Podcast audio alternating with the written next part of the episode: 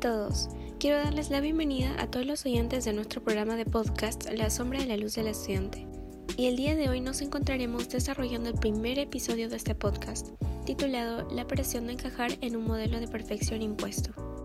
Antes de iniciar, quiero aclarar que el tema de este podcast va a girar en torno al mito del estudiante perfecto, porque existe un modelo de estudiante al que muchos aspiramos, pero hay muchos aspectos negativos detrás de este modelo estereotipado que se impone a los estudiantes por distintos medios y de las grandes expectativas que ponen sobre sus hombros, lo cual tiene repercusiones en la salud física y mental.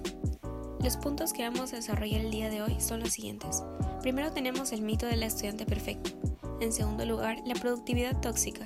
En tercer lugar, el perfeccionismo y los problemas de autoestima.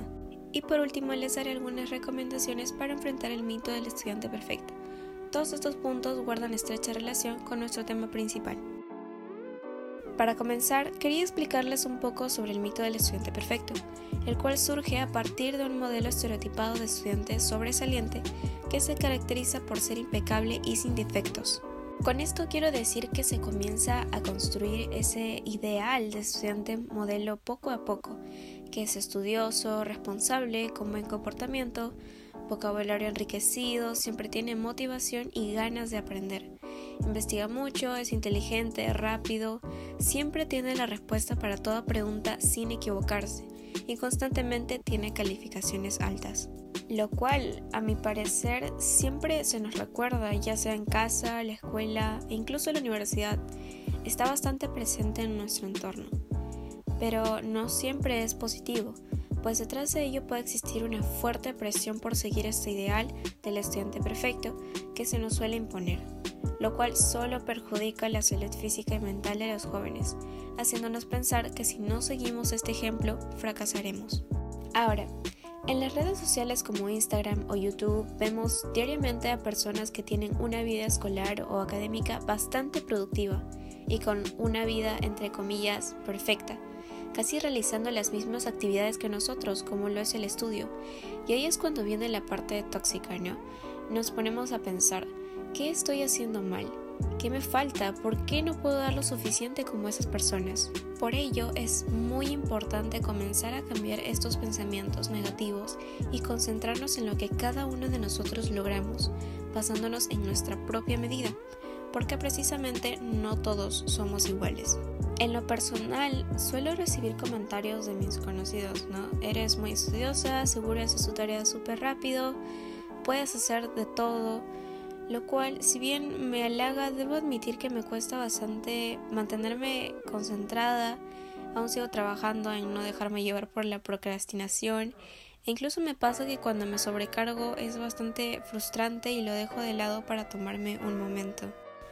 Respecto a lo anterior, esto es algo que durante dos años de pandemia aprendí. Antes me dejaba llevar por esa presión de cumplir correctamente con mis tareas y no las disfrutaba. Incluso por causa de la procrastinación me daban merecidas eternas y esto afectaba mi salud física como mental. Pero fue necesaria esa experiencia pasada para poder comenzar a realizar mis actividades con mayor entusiasmo, pues he aprendido que está bien no tener ganas de hacer algo. Está bien ir a tu ritmo mientras no te perjudiques. Está bien no cumplir alguna actividad porque simplemente no tenemos motivación o por tu propia salud. Yo solía hacer mis actividades incluso enferma por la presión y ahora digo, yo no tengo que pedir permiso para enfermarme o para sentirme mal, pues es algo natural que con el tiempo mejoramos. Una persona perfeccionista es aquella que en todo momento está sufriendo y fomenta su inseguridad, ya que quiere llegar a una perfección tal que o cree que la consigue o no dará por terminada la acción que realiza.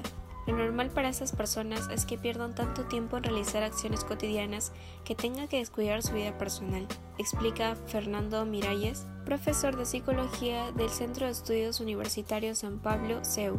Hay que mencionar además que el perfeccionismo puede llegar a convertirse en un círculo vicioso, el cual, según la psicóloga sanitaria en área humana Marta Jiménez, comienza por un todo lo que hago es insuficiente.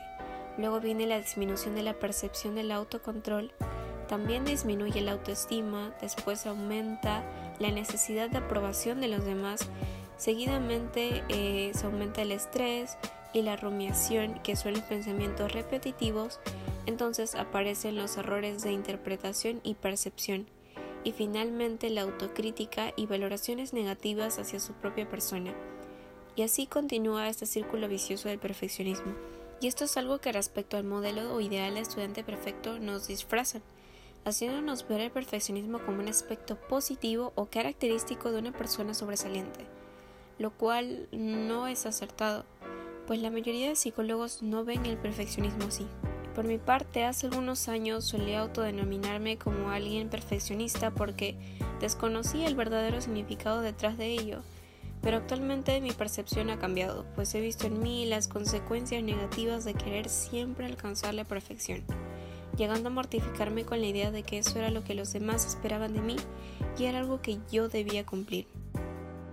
Bien, el siguiente punto a tratar es el de algunas aplicaciones y recomendaciones que pueden ayudarles respecto a los puntos tratados anteriormente. Primero, les recomiendo mucho la app Fabulous Bienestar y Rutinas para Android y iOS.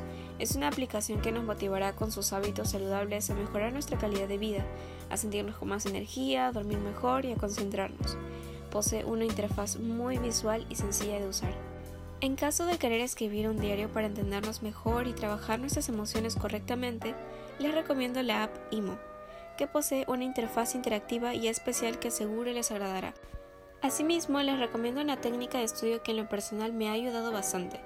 Es la técnica Pomodoro, que mejora la administración de nuestro tiempo a desarrollar distintas actividades en un tiempo determinado. Lo usual es trabajar por 25 minutos y descansar 5 minutos, y seguir esta secuencia. Para ello, el aplicativo Focus To Do te permite organizar tus actividades, tareas y subtareas a lo largo de la semana, mes o incluso año.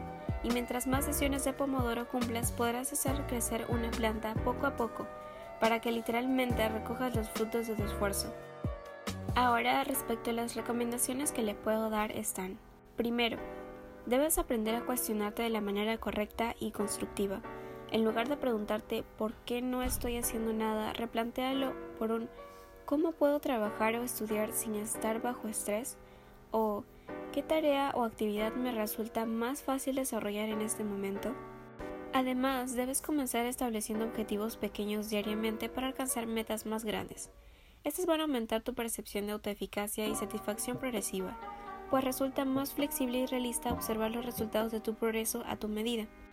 Para los momentos de estrés es necesario conectar con uno mismo, realizando actividades que te produzcan felicidad o te permitan reflexionar. Puedes pintar, dibujar, leer, escribir un diario o meditar. También debes saber que cometer errores no significa fracasar, y eso está bien. En cualquier plano o proyecto equivocarse es cometer uno o varios errores que no llegan a comprometer la meta final, mientras que fracasar es no lograr esta meta y quedarnos estancados. La equivocación es tan solo una parte del camino que debemos recorrer, y cuando llegues a cometerlo podrás tener en tus manos la decisión de corregirlo y seguir avanzando o dejar que éste se convierta en un fracaso. Y por último, vive sin arrepentimientos pues el tiempo avanza y no nos quedaremos en el mismo lugar. Dentro de las causas más comunes por las cuales solemos arrepentirnos es por no haber tomado una oportunidad o algún riesgo que en algún momento se presentó. Es necesario aprender a salir de nuestra zona de confort para seguir avanzando. Y si cometemos algún error hay que pensar en la satisfacción que nos produjo aprender de ello y no volver a cometerlo.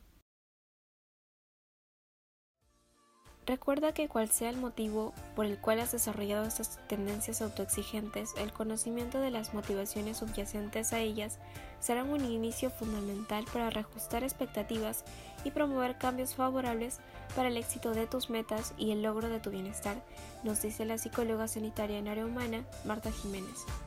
Bueno, ya llegamos al fin del primer episodio del podcast La sombra de la luz del estudiante.